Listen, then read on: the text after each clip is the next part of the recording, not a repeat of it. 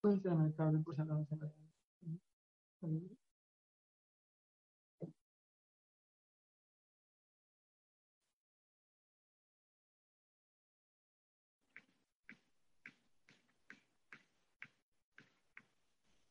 Muy bien.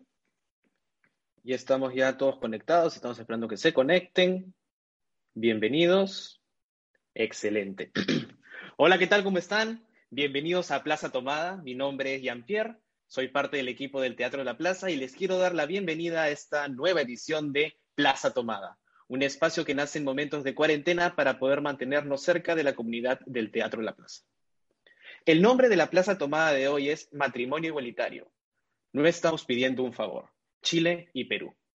Tendremos como invitados a Gabriel de la Cruz Soler, él es director de teatro, activista, abogado y director general de Presidente Perú. También tendremos a Juan Enrique Pi, activista, abogado, expresidente de la Fundación Iguales Chile y actual miembro de su directorio.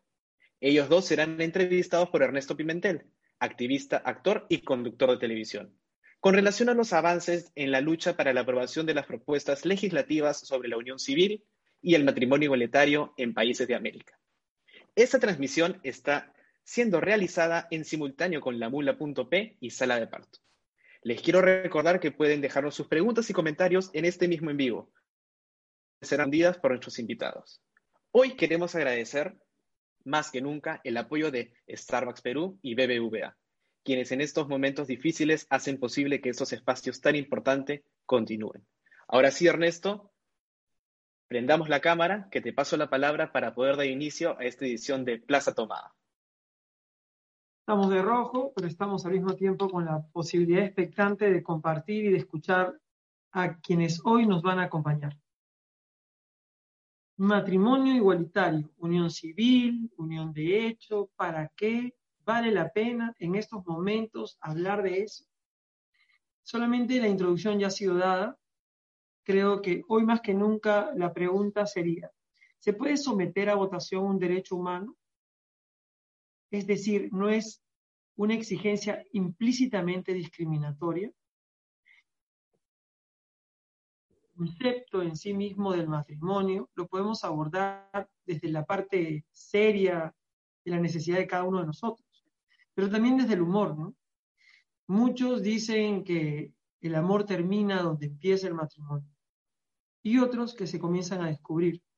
Pero en la comunidad LGTBIQ más, ¿qué es? Es un desafío, pero lo que sí estamos claros es que para todos y todas no es una posibilidad. Le doy la bienvenida a Juan Enrique Pi y le que quiero que nos cuente quién es él y cuán importante es para él este tema en Chile.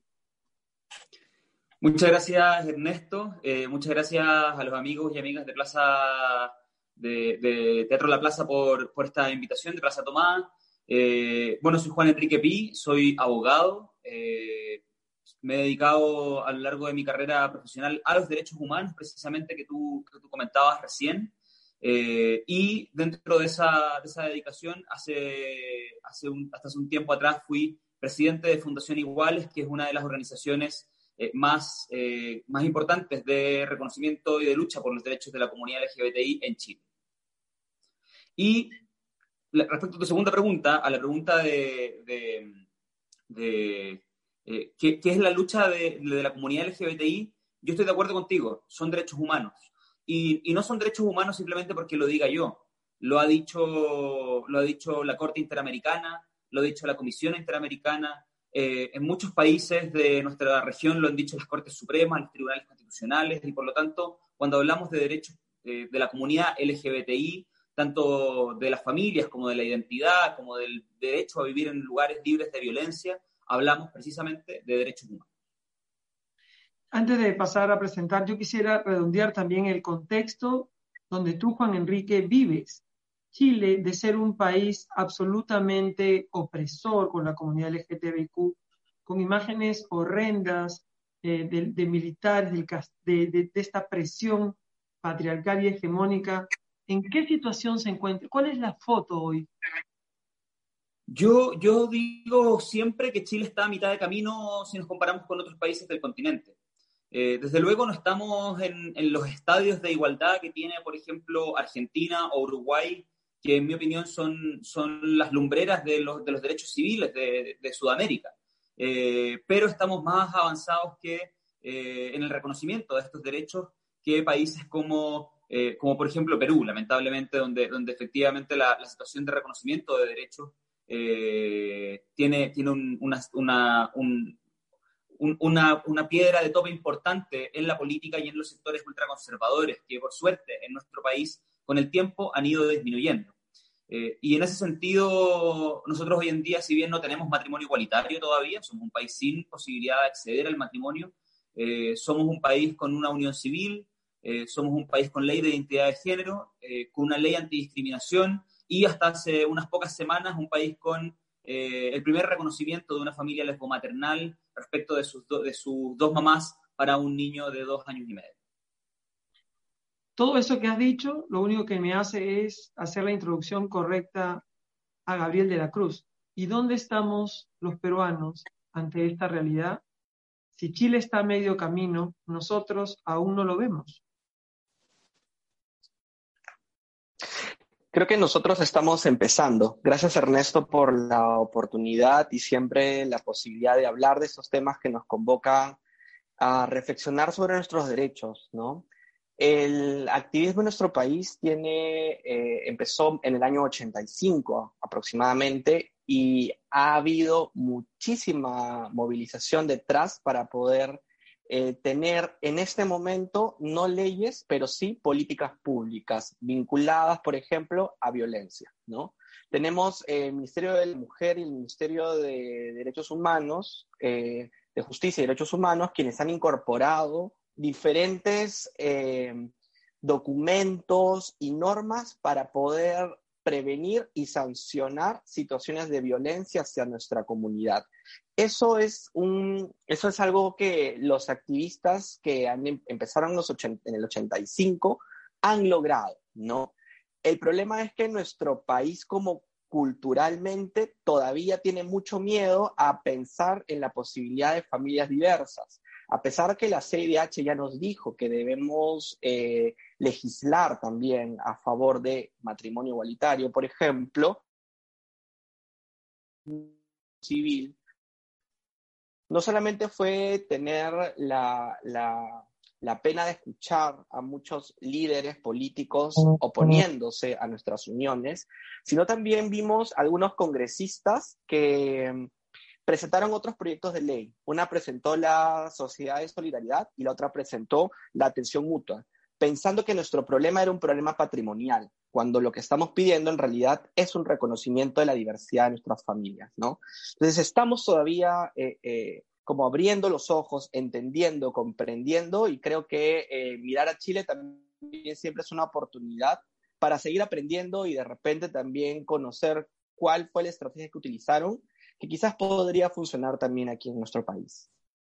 Ahí yo quisiera volver entonces a la pregunta con la que empecé con Juan Enrique. Preséntate como que no nos conociéramos y dime por qué para ti es tan importante hablar y vincular esta lucha LGTBIQ a la política, al derecho en sí mismo. Mi nombre es Gabriel de la Cruz, director ejecutivo de la organización Presente. Eh, y creo que el tener derechos para poblaciones vulnerables, por ejemplo, como podríamos ser la nuestra, lo que hace es en realidad un mejor país, un país donde se discrimina menos.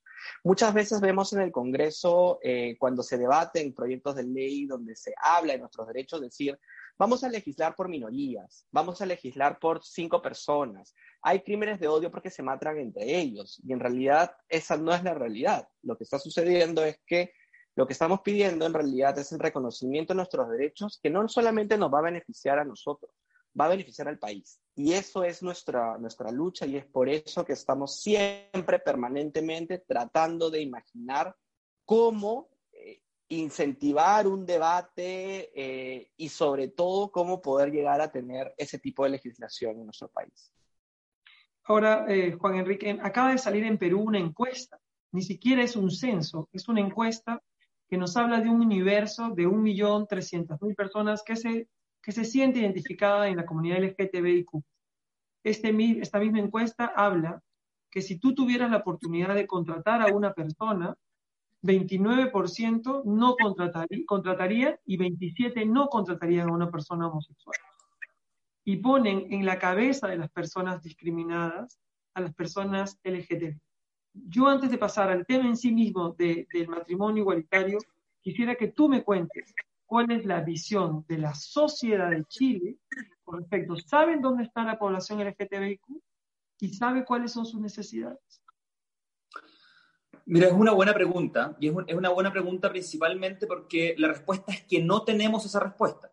No sabemos hoy en día quiénes son las personas LGBTI, eh, no sabemos en qué espacios están, y una cuestión muy importante que nosotros constantemente le hemos pedido a los distintos gobiernos de nuestro país, sobre todo en los últimos, pienso en los últimos cuatro gobiernos, los dos eh, gobiernos de la presidenta Bachelet eh, y los dos gobiernos del presidente Sebastián Piñera, eh, hemos pedido constantemente que los servicios públicos, los ministerios, levanten cifras sobre las brechas que se encuentran las personas LGBTIQ en el ejercicio de derechos fundamentales como la educación, como la salud, como la vivienda, como el trabajo. ¿A qué, acceso, a, qué, trabajos acceden, por ejemplo, las personas trans en nuestro país? Eh, ¿Cuáles son eh, sus necesidades respecto de vivienda? cuál es la discriminación que pueden sufrir, por ejemplo, las mujeres lesbianas en el ejercicio de su salud sexual y reproductiva. Hoy en día eso para Chile es eh, un absoluto misterio. Eh, lo cierto es que los servicios públicos no están levantando esta información que es fundamental para poder dar soluciones a esos problemas que efectivamente encuentra la comunidad en el ejercicio de derechos fundamentales. Todavía, lamentablemente, no tenemos eh, servicios públicos que efectivamente estén levantando esa información. Sin embargo, lo que sí va a ocurrir en las, próximas semanas es que desde el Ministerio del Interior de Chile se va a levantar la primera encuesta sobre violencia contra la comunidad LGBTI. Esto a raíz de que el año 2019 eh, tuvimos una ola de violencia muy brutal, en el cual eh, en los primeros tres meses había, ya había más de 14 o 15 ataques a personas trans, lesbianas, bisexuales y gays en el espacio público. Por lo tanto, esa va a ser la primera cifra oficial levantada desde el Estado que vamos a tener y que va a ocurrir, como te digo, en las próximas semanas o en los próximos meses. Gabriel, te traslado la pregunta. ¿Tú consideras que esta encuesta nos desnuda, nos cae en la cara, nos interpela o es simplemente algo que no van a tomar en cuenta? Creo que eh, siempre cuando se realiza ese tipo de encuestas es importante saber hacia dónde van a ir dirigidas, si es que van a ir dirigidas a política pública, por ejemplo, porque lo que se está evidenciando acá es un gran desconocimiento de la población. Además de las cifras que he señalado Ernesto, hay otra que a mí también me impactó mucho y dice que el 45% de la población peruana considera que las personas de la comunidad LGBT somos, estamos equivocadas o que estamos eh, en algún tipo de error, ¿no? Y se dice además que ese porcentaje piensa que las personas trans son personas enfermas, ¿no? Estamos hablando de la mitad del país. Entonces, eh, frente a eso, ¿qué es lo que nos está diciendo? Está diciendo que falta información, falta que el Estado efectivamente promueva una agenda con enfoque de, género dentro de la currícula educativa escolar para poder hablarle de estos temas y naturalizar la conversación con jóvenes y adolescentes. Porque de repente hablar de esto puede costar, pero si en el colegio comenzamos la conversación desde el respeto, desde la información, desde la posibilidad de poder eh, tener a alguien delante tuyo que, te va, que va a respetar tu identidad o tu forma de expresarte, ¿no?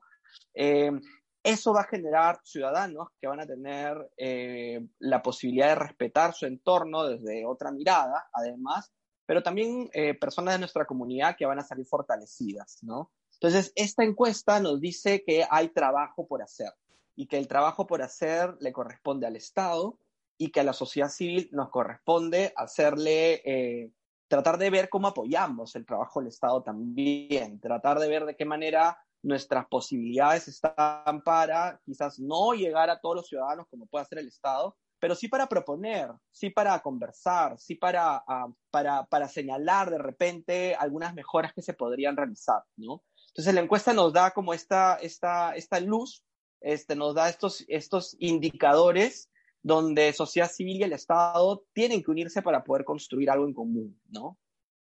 A mí me parece doloroso y vergonzoso que se haga evidente algo que simplemente requiere sentido común, que es la existencia de la comunidad LGTBIQ. A mí me parece doloroso cuando Juan Enrique dice, hemos avanzado, estamos a medio camino, cuando detrás de esa respuesta hay, pero no sabemos a quién le servimos y a quién no le servimos. Entonces, la invisibilidad traza una barrera real. Tengo que llegar al, tema que nos convoca, que es el, del matrimonio civil, la, unión, de, como queramos llamar. Pero no mm, podemos dejar de mencionar sobre qué estructura, a quienes le interesa. Mi última pregunta, antes de ir al tema en sí, tiene que ver, Juan Enrique, con tu visión de la comunidad LGTBIQ hemos reconocido que Chile tiene avances. ¿Cómo los consiguió? Concertando, preguntando, con un chamán, ¿cómo hicieron? Eh, lo que yo te diría que lo principal que ocurrió en Chile em, cuando comenzó el, avance contundente y constante sobre los derechos fueron eh, dos, muy malas noticias para el país. La primera fue el fallo Atala. Eh, el año 2012 aparece Chile condenado por el sistema interamericano de derechos humanos por haberle quitado a una madre sus hijas en razón de su orientación sexual, ni más ni menos que a una jueza de la República, es decir, el mismo Poder Judicial le quitaba a una jueza eh, el cuidado de sus hijas por ser una mujer lesbiana. Y ese mismo año, unos meses después, ocurre el brutal asesinato de Daniel Zamudio. Eh, y yo diría que esas, esas dos noticias brutales, horrorosas, ¿verdad? Eh, generaron un cambio en la, en la, en la sensibilidad de la, de la ciudadanía respecto de las personas LGBTI. Y pienso que ahora, también este año, en Perú, eh, Perú fue condenado por el, por el caso Azul Rojas, Marín, ¿verdad? Eh, Azul Rojas. El caso de una persona trans eh, violentada por la policía. y en ese caso, en ese caso, yo creo que el mostrar la cara de la discriminación, el ponerle un rostro, el decir, la, esto, no es una, esto no es el mundo de las ideas, esto es algo que eh, golpea a personas de carne y hueso, que muchas veces tiene, eh, tiene eh, secuelas que no, imborrables, ¿verdad? ayuda mucho a, que la gente entienda de lo que estamos, de lo que estamos hablando, de que no estamos imaginándonos situaciones, de que estas situaciones ocurren día a día en nuestros países, en nuestras ciudades, en nuestros barrios, que le puede ocurrir a nuestros hijos, a nuestros hermanos, a nuestros amigos. Y por lo tanto, eh, yo diría que, esas dos muy malas noticias del año 2012 iniciaron un camino al punto que ese año tuvimos la ley antidiscriminación, el 2015 la unión civil, el 2018 la ley de identidad de género, este 2020 el primer fallo sobre el maternidad y eh, esperamos pronto comenzar a discutir eh, propiamente tal el proyecto de ley de matrimonio igualitario, sabiendo siempre que tenemos una importante deuda y que la deuda es la violencia. Las personas LGBTI siempre eh, en nuestro continente, sobre todo, son agredidas en los espacios públicos y una deuda de los, de, los, de las activistas, que si bien podemos buscar el reconocimiento de derechos y lo buscamos, nunca podemos olvidar de que las situaciones de violencia siguen presentes, siguen existiendo y que también es deber del Estado evitarlas. Tú has mencionado dos hechos dolorosos, incluso se llamó la ley Samudio a todo este cambio, pero también había un hecho hermoso que es el reconocimiento artístico de esta mujer fantástica, que hizo que, que se normalice, que se acerque. Parece mentira, pero el éxito es como un disuasivo, como las lágrimas son como un puente de telenovela, para que digan, pobrecito, ha sufrido, hay que darle una oportunidad. Ernesto, yo creo que, lo que tú dices es, completamente cierto, es completamente cierto. Y lo que hizo la mujer fantástica, que antes de ganar el Oscar se transmitió por televisión nacional en todo el país y fue récord de audiencias, fue efectivamente mostrar la discriminación a la que se ven sometidas las personas trans en una situación tan simple como querer dar sepultura a una persona amada. Eh, porque esa, ese era el, el, momento en el cual transcurre la película, ¿verdad?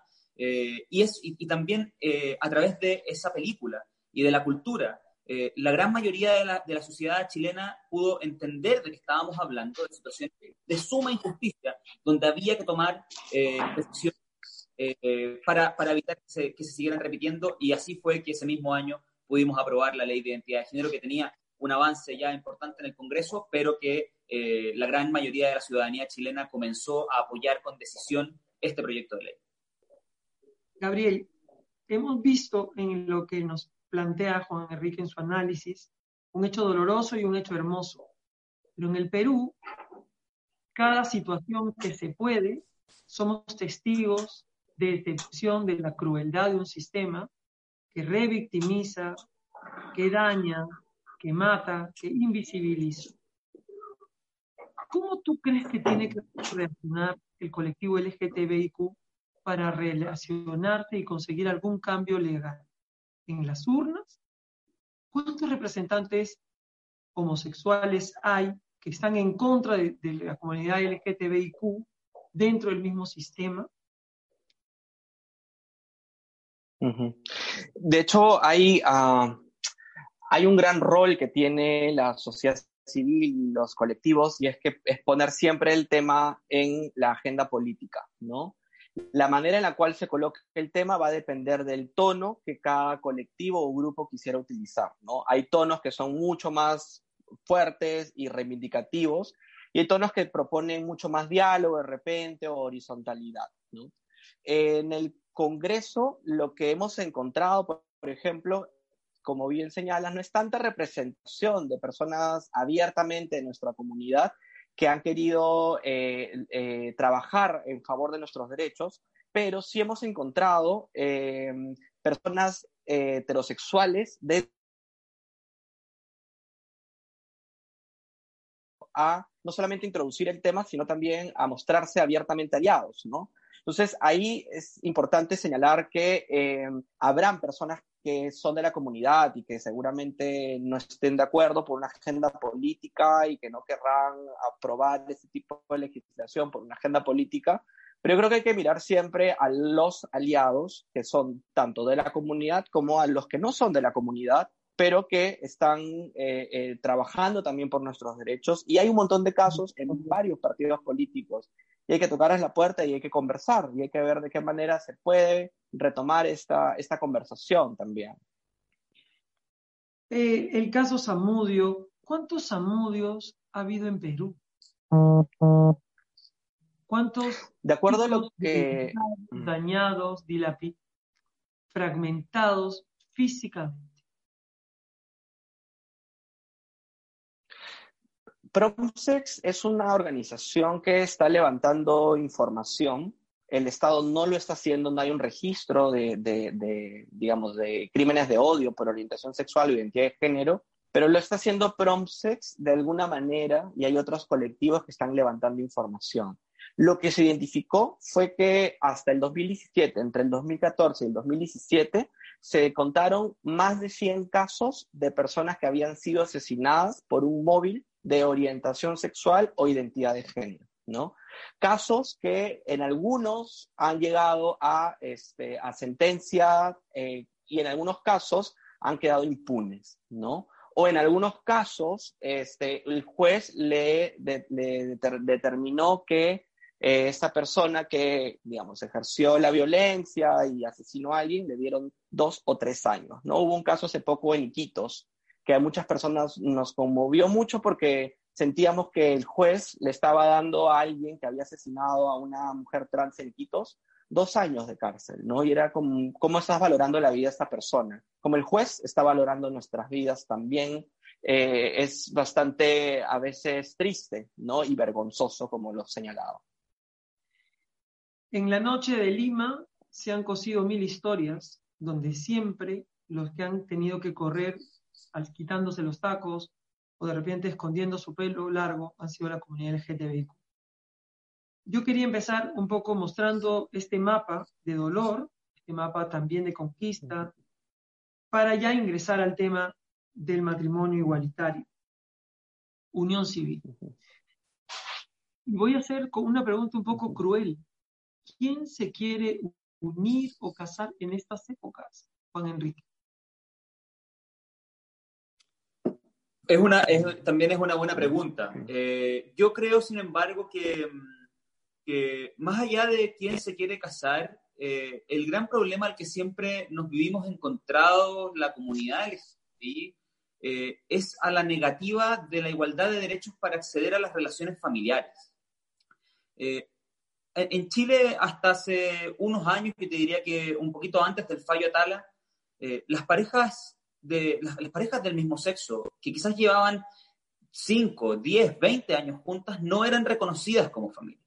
Y tenían que acudir a, eh, a, los tribunales de justicia para pedir, una vez que la familia ya había terminado, por, generalmente por la muerte de alguno de sus miembros, eh, el reconocimiento de derechos sucesorios, el reconocimiento de, eh, de, del vínculo familiar a través de muchas pruebas, de procesos muy largos.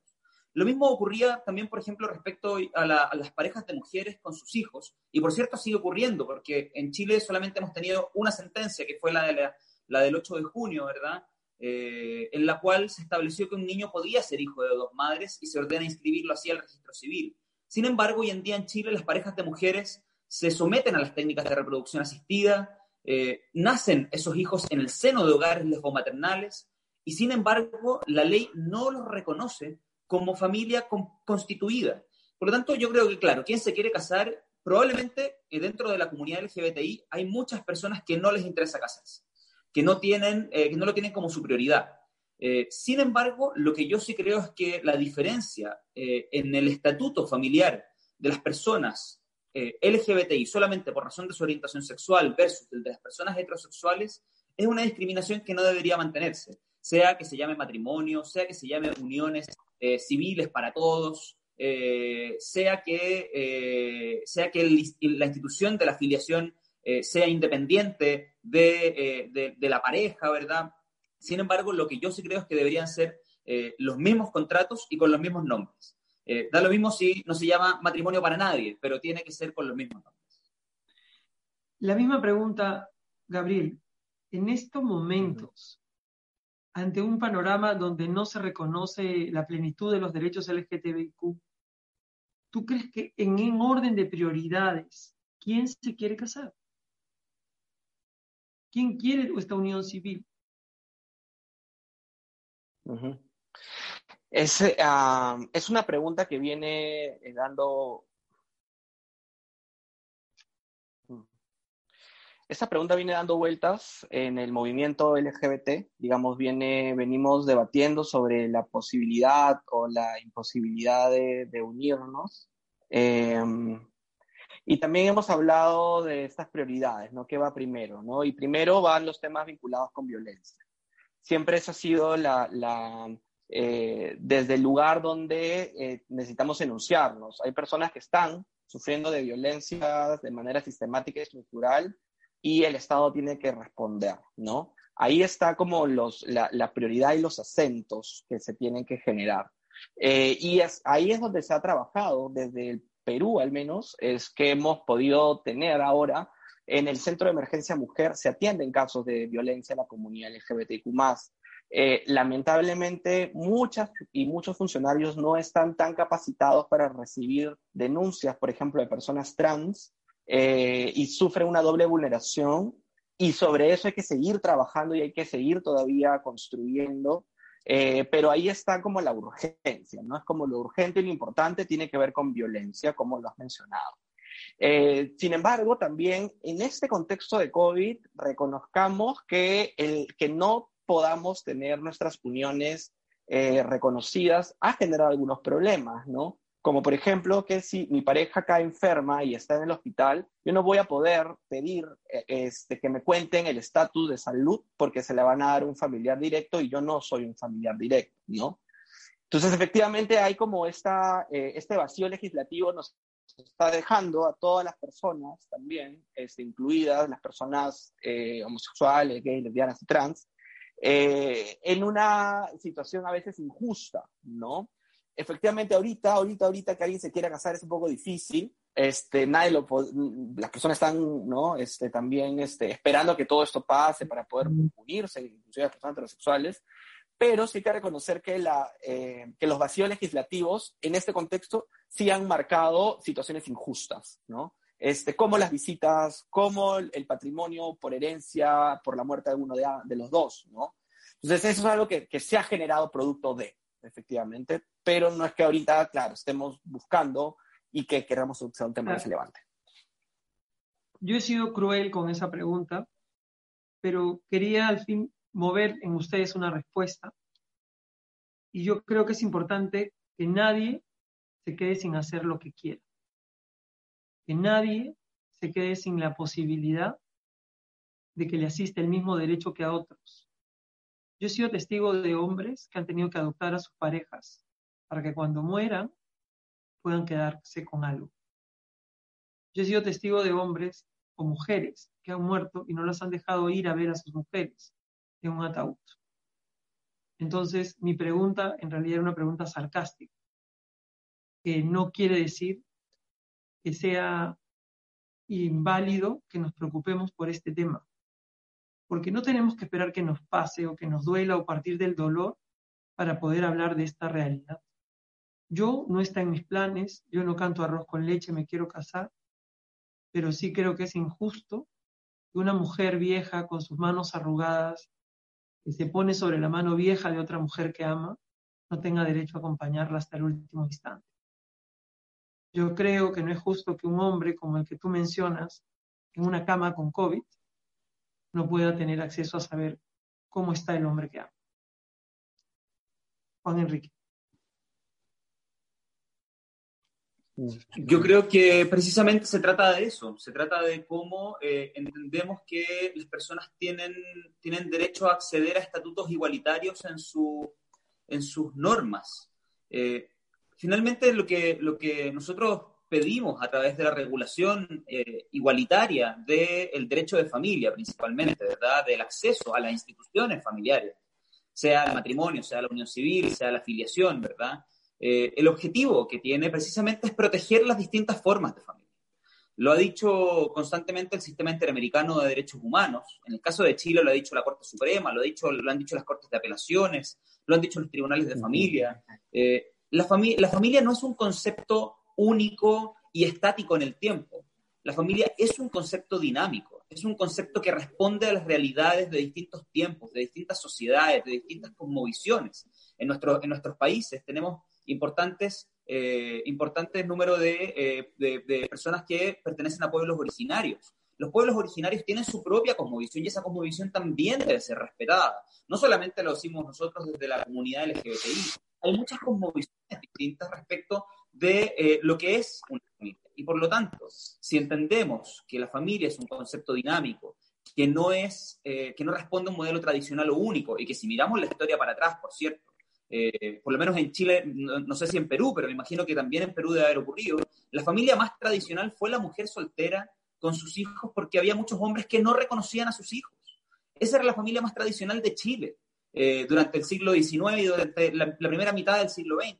Entonces, cuando hablamos de familia, entendamos que no es un concepto estático eh, y que hay muchas formas de ser familia y que la Convención Americana de Derechos Humanos ordena a los estados en sus distintas formas a darles reconocimiento y protección.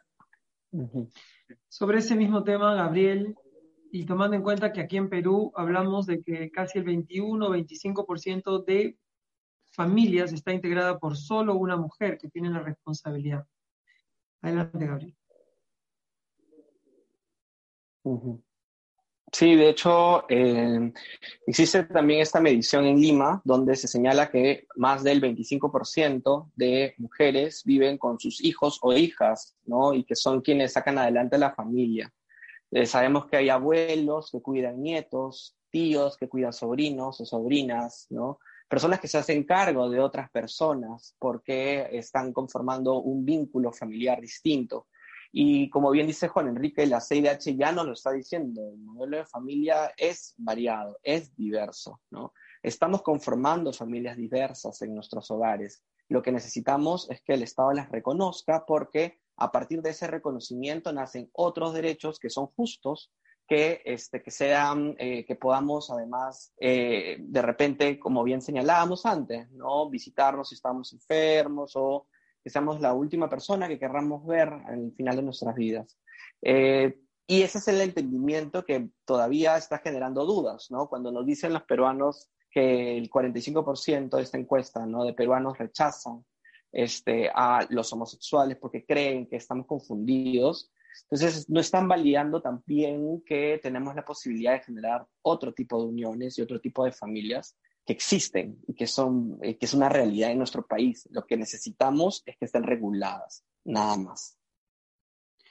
Vamos ahora al tema de cómo se ve el matrimonio igual. ¿Quién está en contra? Mira la pregunta, Juan Enrique, desde tu visión.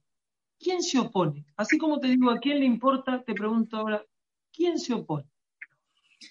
Eh, bueno, yo creo que en nuestro continente se oponen los mismos grupos de personas. Eh, lo, voy a, lo voy a aterrizar directamente al caso de Chile. En el caso de Chile, la extrema derecha pinochetista eh, es evidentemente la principal piedra de tope. Yo diría que en la derecha democrática y en los demás partidos de centro y de izquierda del país ya hay una aceptación generalizada al matrimonio igualitario y hoy en día, pese a tener, o sea, tenemos mayoría en ambas cámaras para aprobarlo, pero desde luego tenemos al presidente que, que no apoya una iniciativa de este tipo. Eh, pero los sectores de extrema derecha, ligados principalmente a la figura del de, ex dictador chileno Augusto Pinochet, eh, son los sectores más recalcitrantes. Asimismo, los sectores ultrarreligiosos ligados a las iglesias evangélicas son un fuerte, un fuerte grupo opositor eh, en nuestro país, aunque también, gracias, por suerte, bastante minoritario. no, es un grupo, no son un grupo mayoritario de la ciudadanía. lo que sí ha pasado en Chile que no sé si habrá ocurrido en Perú o en otros países del continente, es que la Iglesia Católica, si bien no se ha manifestado a favor, siempre ha dicho que está en contra, eh, el gran porcentaje de los católicos sí está a favor de la regulación igualitaria para las parejas del mismo sexo, tanto en el matrimonio como en la adopción, como en los derechos filiativos. Y yo creo que eso ha sido un, avance importante, ver a, importantes figuras de la, que profesan la religión católica diciendo la verdad es que nosotros creemos que, eh, debe haber eh, igualdad para todas las familias, pero los opositores principales están ligados a los grupos ultrarreligiosos, fundamentalistas, y a la extrema derecha, en el caso chileno, ligado a la figura de Augusto. No me voy a pronunciar, pero quiero que tú me digas quién se opone, Gabriel, en Perú al matrimonio igualitario, a la unión civil. En Perú tenemos eh, algunos partidos que históricamente han votado en contra de esta legislación.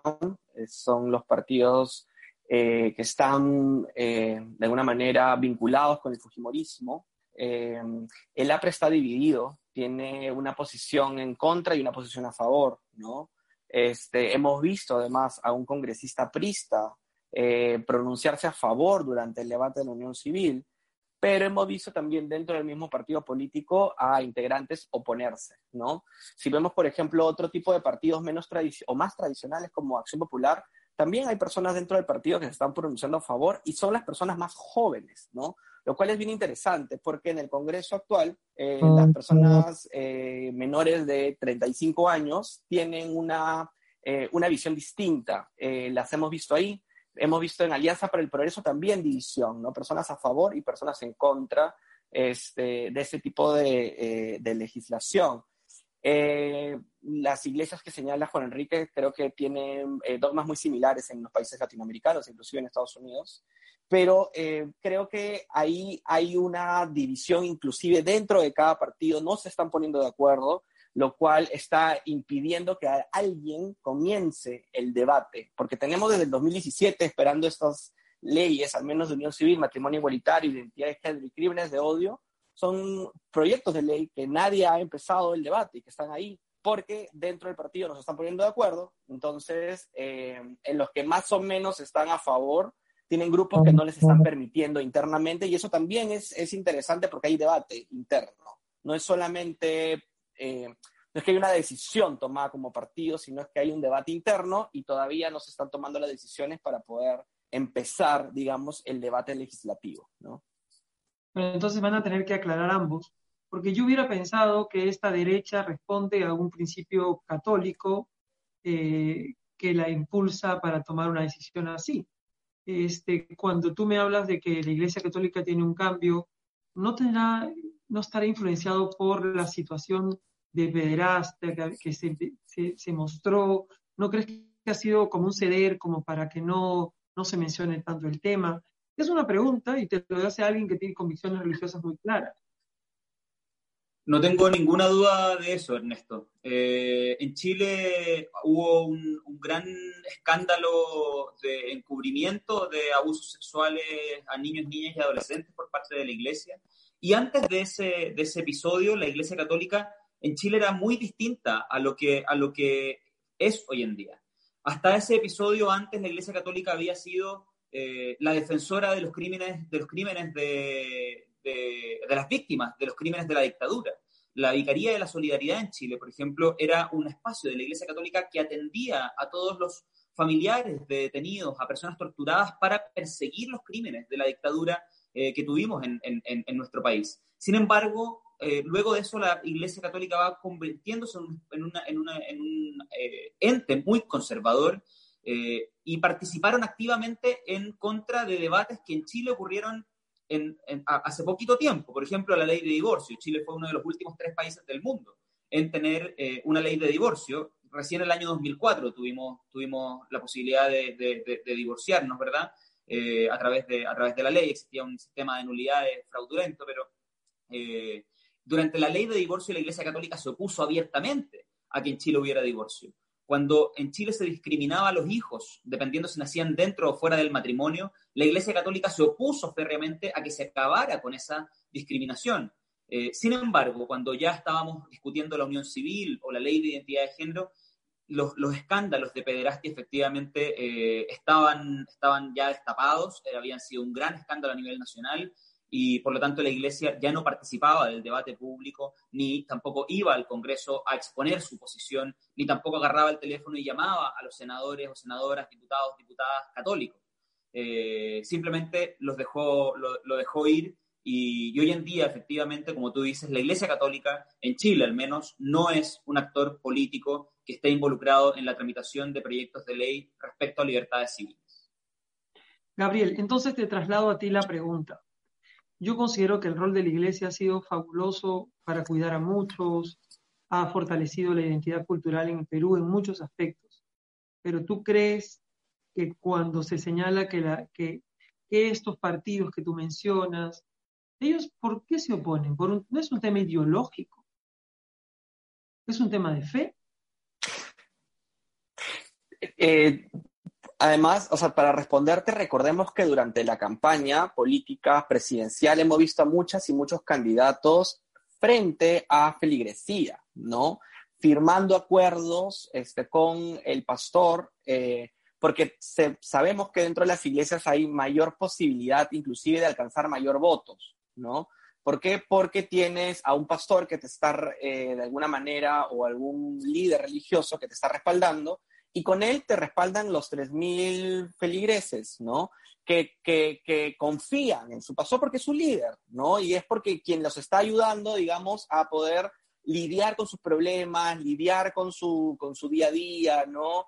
Este, que le transmite su fe. Entonces hay un acto de, hay una fe directa y una, eh, una confianza plena. Entonces los políticos aprovechan esa oportunidad y algunos líderes religiosos, no todos, hay varios líderes religiosos que tienen una agenda contra derechos LGBTIQ en nuestro país y que de alguna manera buscan generar alianzas políticas para generar ese tipo de intercambios, ¿no? Este, yo te doy acceso a todas estas personas que tienen la posibilidad de votar por ti si es que yo eh, deposito mi confianza, pero tú tienes que asegurarme que estos, estas normas, esta legislación no va a pasar, ¿no? Entonces existen estos acuerdos, que son acuerdos en época electoral, que de alguna manera este, llevan a pensar eh, que, claro, hay una agenda y que se está pensando en la agenda, pero no está pensando en el derecho de todas las personas. Pues.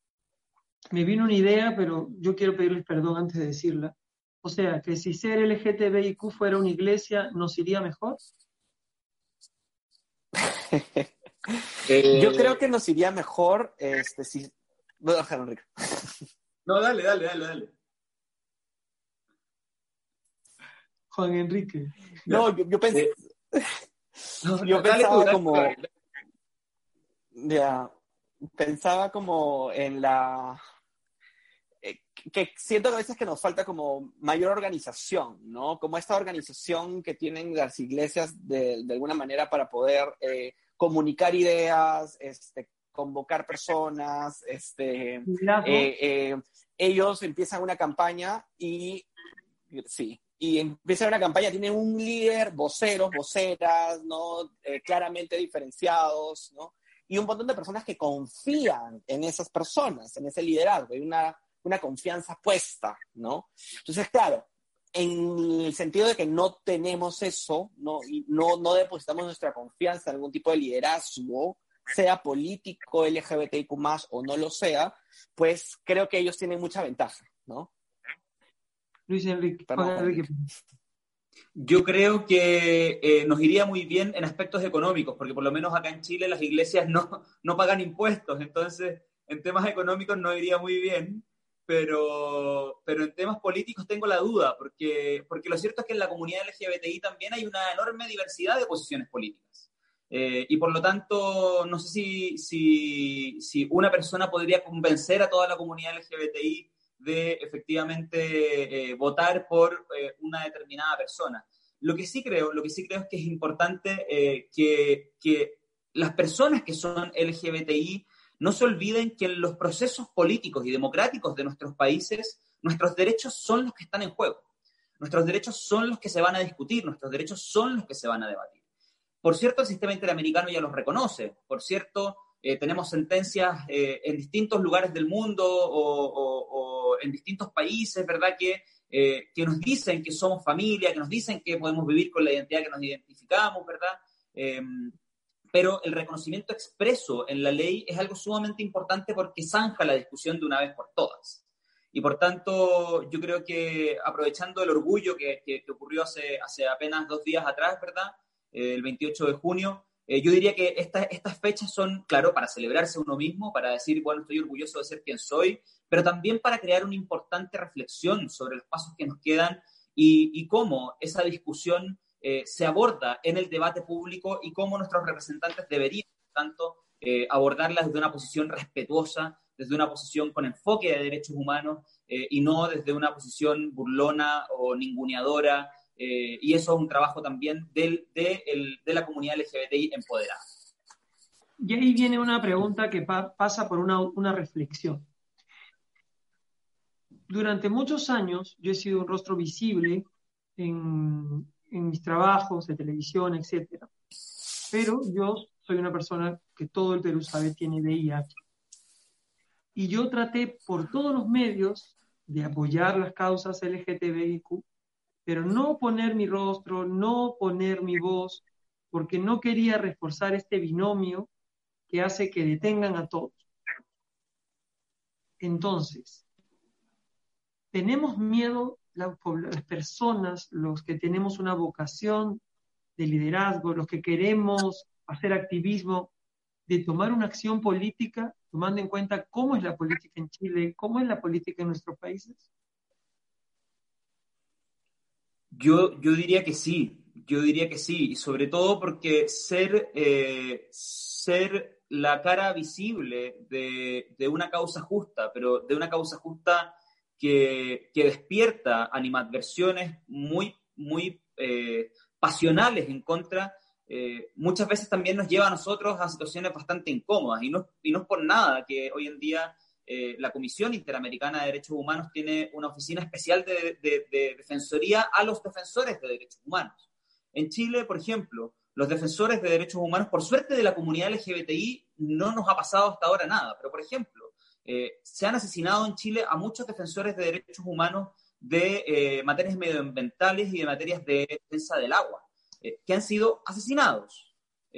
A la comunidad, como te digo, a, las personas, a los defensores de derechos humanos LGBTI no, pero desde luego que sí hemos sido acosados en las calles, sí tenemos grandes, grandes personas que, que, a través de medios de comunicación nos atacan directamente, nos acusan de, de situaciones bastante impresentables. y por lo tanto yo creo que tiene, tiene de dulce y de gras, evidentemente pero, pero es una decisión de cada persona eh, saber qué es lo que hace o, decidir hasta qué punto llega y hasta qué punto no llega. Es peligroso, mm. Gabriel, asumir una voz en cuanto a la búsqueda del matrimonio igualitario, la unión civil, los derechos LGTBIQ más. Yo creo que cada vez es menos peligroso, ¿no? Creo que em, efectivamente, cuando hablábamos sobre la representación en los medios de comunicación ¿no? y las dificultades a veces, es porque, claro, es darle una carga a alguien que tiene una, un, digamos, que tiene un, trabajo particular, es darle una carga adicional, ¿no? Las personas de la comunidad, eh, y de hecho debes eh, eh, haberlo visto y vivido, además, se recibe mucho insulto en los medios de comunicación, ¿no? En las redes sociales principalmente, hay como comentarios este, ofensivos, violentos, permanentemente, ¿no? Eh, pero acá en nuestro país no hemos visto situaciones donde líderes del movimiento LGBTQ hayan sido perseguidos políticamente, ¿no? Existe ese, eh, ese, ese, cuidado en términos eh, políticos, digamos, institucionales, estructurales, no ha habido una persecución los últimos años. Sin embargo, este, sí existe eh, desde algún lugar, si vemos las redes sociales, eh, y si vemos las redes sociales de algún pastor o alguien, lo vamos a leer, efectivamente, lo vamos a mirar, ¿no? Hace ocho años atrás al, al mall le hicieron pintas ofensivas en la puerta, que es el, movimiento homosexual de Lima, ¿no? el movimiento más antiguo de la comunidad LGBT, se hicieron pintas en la puerta, este, que generaron eh, algún tipo de, medidas de seguridad también para estas personas. Eh, pero también hemos visto que mucho existe mucha, eh, mucho odio dentro de las redes sociales. No lo hemos visto directamente atacados en, a partir de violencia física. No, no, no, no es que es que estamos en este momento en nuestro país con líderes del movimiento LGBT. Bueno, yo ahí sí tengo que, pelearme contigo, Gabriel, porque yo siento que cada que han querido descalificar a cualquier actor político que pueda generar un cambio, se le ha dicho que pertenece al lobby gay, que es rojo. O sea, es como, un, es como una forma de asustar, de señalar, cuidado. Entonces sí hay, una, sí hay una, un usar el tema de defensa de los derechos LGTB para decir, por si acaso, miren, él puede traer esto. ¿O no es así en Chile, Juan?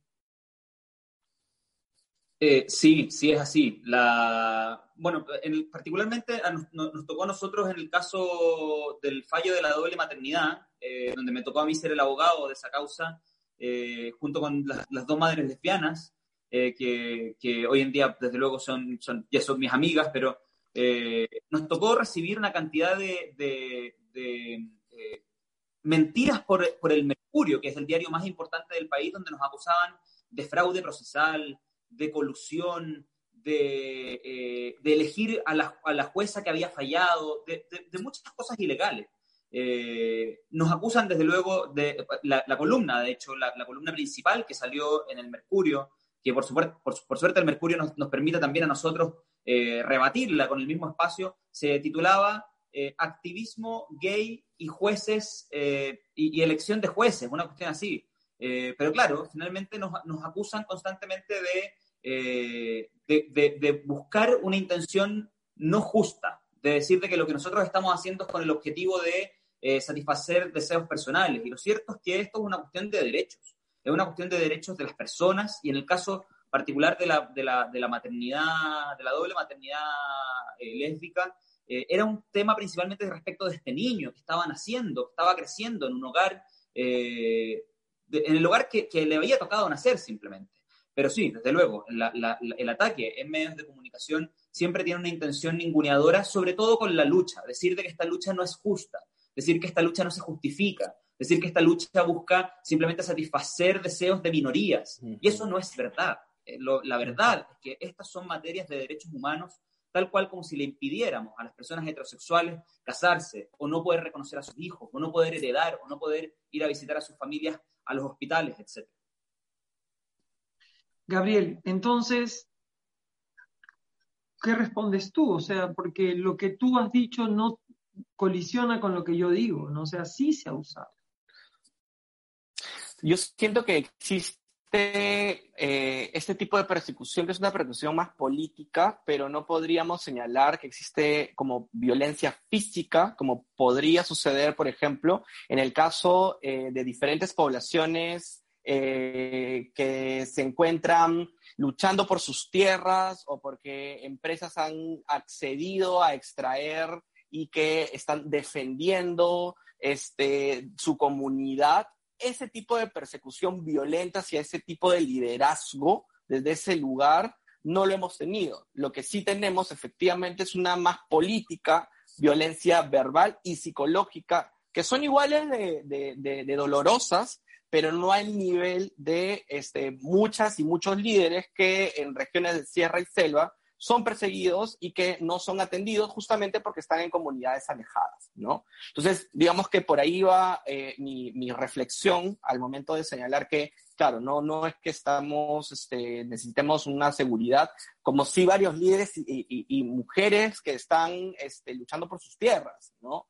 En este caso, política, verbal y psicológica, creo que es el pan de cada día, lamentablemente voy a cerrar un poco el tema y concentrarnos en el matrimonio igualitario no civil. Se ha hablado en todo momento de que es un derecho humano, pero quienes dicen que no es un derecho siempre citan Estrasburgo. ¿Puedes ubicarnos y explicarnos a qué hacen referencia, Juan Enrique? Estrasburgo, no sé, no sé qué es, qué vergüenza. Se refiere básicamente a que considera que el derecho de las personas eh, no, no, no quiere decir que les asiste el derecho al matrimonio o a la unión civil. Bueno, yo, yo diría que esa, esa, pienso que se puede referir a una sentencia de la, de la Corte Europea de Derechos Humanos. Eh, y, si, y, efectivamente la Corte eh, y el Sistema Europeo de Derechos Humanos ha dicho que el matrimonio es una cuestión entregada internamente a cada, a cada Estado. Sin embargo, sin embargo, esa es la opinión de un sistema ajeno al nuestro. Nosotros en América, mm. eh, el Estado peruano, el Estado chileno y la gran mayoría de los estados de, nuestro continente están bajo la jurisdicción del sistema interamericano de derechos humanos. Y en el sistema interamericano de derechos humanos, la Corte el año 2017 emitió una opinión consultiva respecto de una pregunta que le hizo Costa Rica. Eh, lamento que Larisa no haya podido conectarse porque eh, nos podría haber ilustrado más sobre esto, pero eh, la Corte Interamericana en esa interpretación de la Convención Americana, es decir, que es vinculante para todos los estados, porque lo que hace es interpretar eh, un, tratado internacional de derechos humanos ratificado por Perú y ratificado por Chile, desde luego, eh, lo que dice es el matrimonio es deber de los estados abrir todas las instituciones familiares a las parejas del mismo sexo, incluido el matrimonio, lo dice expresamente, en igualdad que las parejas heterosexuales. Y también eh, contiene esta, esta máxima que ya se había venido diciendo hace mucho tiempo, de que existen distintos tipos de familia y todas ellas merecen reconocimiento y protección. Por lo tanto, yo siempre, a mí siempre me llama la atención, aquí en Chile también, por cierto, cuando alguien se opone al matrimonio igualitario o a la unión civil, dicen, citan a la, a la, a la, a la Corte Europea. Sin embargo, nosotros, la Corte Europea no, no está bajo, nosotros no estamos bajo jurisdicción de la Corte Europea, estamos bajo jurisdicción de la Corte Interamericana. Y la Corte Interamericana lo ha dicho expresamente, matrimonio igualitario y ley de identidad de género para todos los países, sin distinción. Me hubiera encantado a mí también que esté Larisa, me hubiera encantado conocerla y hablar con ella. Gabriel, ¿tú qué piensas? ¿Es un derecho realmente? ¿La ley está del lado de quienes están a favor del matrimonio igualitario, la unión civil? Aquí tenemos que pensar que es primero, ¿quién crea la institución? la ley crea la institución o las personas creamos eh, la institución de la familia y después la ley vino a generar regulación, ¿no? Y las personas en la historia de la humanidad nos hemos venido uniendo en comunidades y nos hemos venido uniendo en círculos más cercanos, más familiares, y a partir de eso es que la ley lo ha regulado. ¿no? Entonces, no significa esto que la ley va a crear una nueva forma de, vida, una nueva forma de otra, una nueva situación familiar. Esto quiere decir que las familias existimos y lo que necesitamos es una regulación. Entonces es importante que el Estado lo regule, que el Estado lo eh, pase este proyecto de ley, se apruebe este proyecto de ley y las familias que existimos y que siempre hemos existido de manera diversa seamos reconocidos plenamente. Vamos a ir cerrando. En tu visión, Juan Enrique, en Latinoamérica, ¿qué países han conseguido y están en la senda de, de poder darnos una referencia del impacto del matrimonio igualitario o la unión civil en Latinoamérica? Yo diría que respecto al matrimonio igualitario, Argentina y Uruguay para mí son siempre los referentes, los referentes continentales. Eh, creo que son eh, países que han avanzado mucho en, en, general en todas las libertades civiles, a pesar de que todavía les quedan algunas pendientes, desde luego, pero siempre están un pasito más adelante que el resto del continente. Eh, este año, el, de hecho en unos días más, el 15 de julio, se cumplen 10 años del matrimonio igualitario en Argentina. Y es sumamente importante tomar este ejemplo, porque finalmente también los sectores conservadores nos dicen que a través de estas leyes se destruye la familia, eh, se cambia el, el, concepto antropológico del ser humano, eh, se destruye la naturaleza humana. Sin embargo, eh, el 15 de julio van a haber, van, se van a haber cumplido 10 años de esta ley eh, en un país que está, en, el caso de Chile, al otro lado de la cordillera, al ladito nuestro. el caso de Perú está un poco más lejos, no tienen, no tienen una frontera en común, pero, pero en el mismo continente. Y podemos ver de que no ha pasado nada de lo que vaticina esta gente.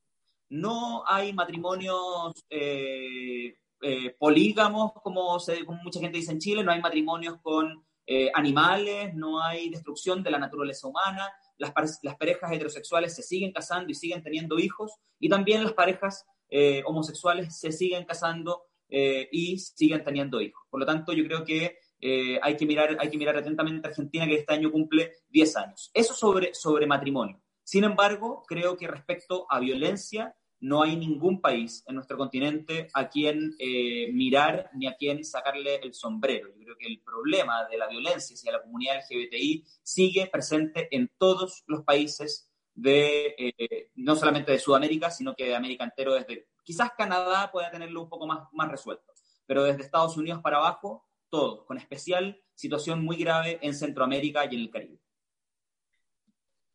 Tú, Gabriel dos cosas. La primera, eh, vinculada a hacia quién miramos, Argentina, eh, durante todos estos años que tiene matrimonio igualitario, ha crecido muchísimo en el entendimiento del respeto a las personas LGBTIQ. Muchas veces nos han dicho que el Perú no está preparado todavía para aprobar una ley porque las personas están en contra, ¿no? Ipsos nos acaba de decir que el 45% piensa que estamos equivocados, ¿no? Pero la experiencia argentina nos está diciendo otra cosa, que la norma existe también, que la norma puede eh, proponer otras formas de convivencia y puede ayudar a las sociedades a, ser mejores. Y creo que estamos en ese camino. Y vinculado a violencia, efectivamente, eh, la CDH nos ha dicho también que la expectativa de vida de una mujer trans en Latinoamérica es 35 años de edad, ¿no? es una tristeza, es tristísimo y también ahí, nuevamente, deberían estar colocados nuestros acentos, deberían estar colocadas también nuestras urgencias, ¿no? Porque ahí es, este, hay personas que están eh, no solamente muriendo por, eh, de hambre, que es tristísimo, porque no tienen acceso a, educación y a trabajo, sino también porque están siendo asesinadas. Eh, creo que las leyes también sirven para educar, también sirven para enseñarnos a ser mejores y creo que este tipo de legislación, en la medida que sea aprobada, no va a decir que al día siguiente el Perú va a ser el país más inclusivo de la región, pero sí que seguimos en buen camino y que los pasos que estamos dando nos están haciendo mejores personas también. Vamos a terminar con el tema del matrimonio igualitario. Le voy a pedir a, a ustedes, sobre todo Juan Enrique, gracias por tu tiempo, tu cercanía para comunicar eh, ¿Cuál es tu esperanza? ¿Qué es lo que tú quieres? O sea, yo siempre, cuando me pidieron participar, decía, no podemos tener en cuarentena nuestros derechos. Yo espero, espero que avancemos hacia, hacia una sociedad más justa. Yo creo que nuestros países eh, han, han, ido dando, han ido dando pasos en, en, el, en el, sentido correcto. Eh, creo que también no tenemos que olvidarnos que, que, la discriminación es también un fenómeno dinámico. Como hablábamos de que las familias eran un fenómeno dinámico, también la discriminación es un fenómeno dinámico y va encontrando en el tiempo distintas formas de, de atacar y de, y, de, y, de, y de mostrarse y de aparecer. En ese sentido, yo creo también de que las organizaciones LGBT no podemos olvidar de que hay discriminación cruzada y discriminación eh, multidimensional, no solamente respecto a orientación sexual, sino que también, por ejemplo, a pertenecer a pueblos originarios o a situaciones de pobreza, eh, a, a, situaciones de inmigración. Nosotros, nuestros países han tenido una importante ola de inmigración en este último tiempo y tenemos que atender también esas, esas, eh, esas discriminaciones cruzadas. Pero yo creo, yo creo que mientras tengamos eh, organizaciones eh, y, y, grupos de personas que, que, estén denunciando la injusticia, porque eso es lo que se debe hacer y eso es lo que nosotros hacemos, denunciar injusticias, eh, vamos a poder ir creando una conciencia mayor en, en, en, en, nuestra, en, nuestra, en nuestras eh, ciudadanías, en nuestros países. Y quiero agradecer también la, la invitación, agradecer a ti Ernesto, a Gabriel, eh, porque, bueno, Gabriel ya lo sabe, pero, pero eh, a, ti no te conocía, Ernesto, no, no he tenido la fortuna de conversar contigo. Eh, yo al Perú le tengo un cariño, un cariño muy especial. Eh, es un país al que, al que siempre llevo en mi corazón, así que feliz de poder estar con ustedes. Gracias. Gabriel. Bueno, eh, creo que es a veces la esperanza es lo último que se pierde, nos dicen, ¿no? Eh, cuando conversamos con, con, amigos y con amigas, a veces sentimos que son quizás 20 años los que tenemos que esperar. El Perú fue uno de los últimos países donde la mujer pudo votar en Latinoamérica, ¿no? Eh, y nos preguntamos de repente si el Perú va a ser quizás eh, uno de los últimos países donde las personas podamos casarnos con nuestras parejas las personas homosexuales, lesbianas, bisexuales, iba a ser el último país donde se pueda respetar a las personas trans, su identidad, que puedan acceder a educación libre de violencia y a trabajo, ¿no? Pero la esperanza es el último que se pierde, así es que desde la mirada positiva de Juan Enrique, yo quiero pensar que el próximo congreso que viene viene con eh, personas que nos van a ayudar a construir este país desde las normas, que los jueces que van a legislar por nuestros derechos van a legislar de manera correcta, mirando además las sentencias que existen en Latinoamérica a favor de la comunidad LGBTIQ y que el presidente o y los funcionarios que lleguen al ministerio van a seguir protegiéndonos de la violencia estructural que, que merecemos, porque merecemos vivir en un país donde nos sintamos bienvenidos, no ajenos, ni mucho menos de segunda clase. Gracias Ernesto por, por acompañarnos, gracias Juan Enrique también por siempre ser, este, a Juan Enrique cada vez que puedo le pregunto cosas, porque es una persona que sabe mucho y a la cual admiro mucho también. Así que gracias por compartir. No, si me permite solamente yo quiero agradecerle a Mula, agradecerle a la plaza. Y quiero contarles que yo viajé hasta Canadá porque uno de mis amigos se casaba y fui con mucha risa, fui, fui a ver, ah, qué vacilón, se van a casar. Lo vi y ¿sabes qué sentí? Sentí que el amor tiene que ser una posibilidad para todos, como lo soñamos, como lo queremos, como lo que somos, como lo vemos. Y nadie tiene derecho a decirte qué no debes hacer por ser feliz. Muchas gracias Ahora sí, Jean-Pierre. Muchas gracias, Ernesto. Muchas gracias, Gabriel y Juan Enrique, por habernos acompañado el día de hoy. El Teatro en la Plaza les agradece bastante. Y quiero recordarle al público que nos está acompañando que también el próximo martes a las 9 de la noche tendremos nuestra próxima edición de Plaza Tomada. Y además, los esperamos este viernes, sábado y domingo en Junta Extraordinaria y obviamente este viernes y sábado en Congresum. Las entradas las puedes encontrar en laplaza.com.p y en sala de parto respectivamente. Muchas gracias a todos por acompañarnos, por sus preguntas y comentarios y que tengan buenas noches.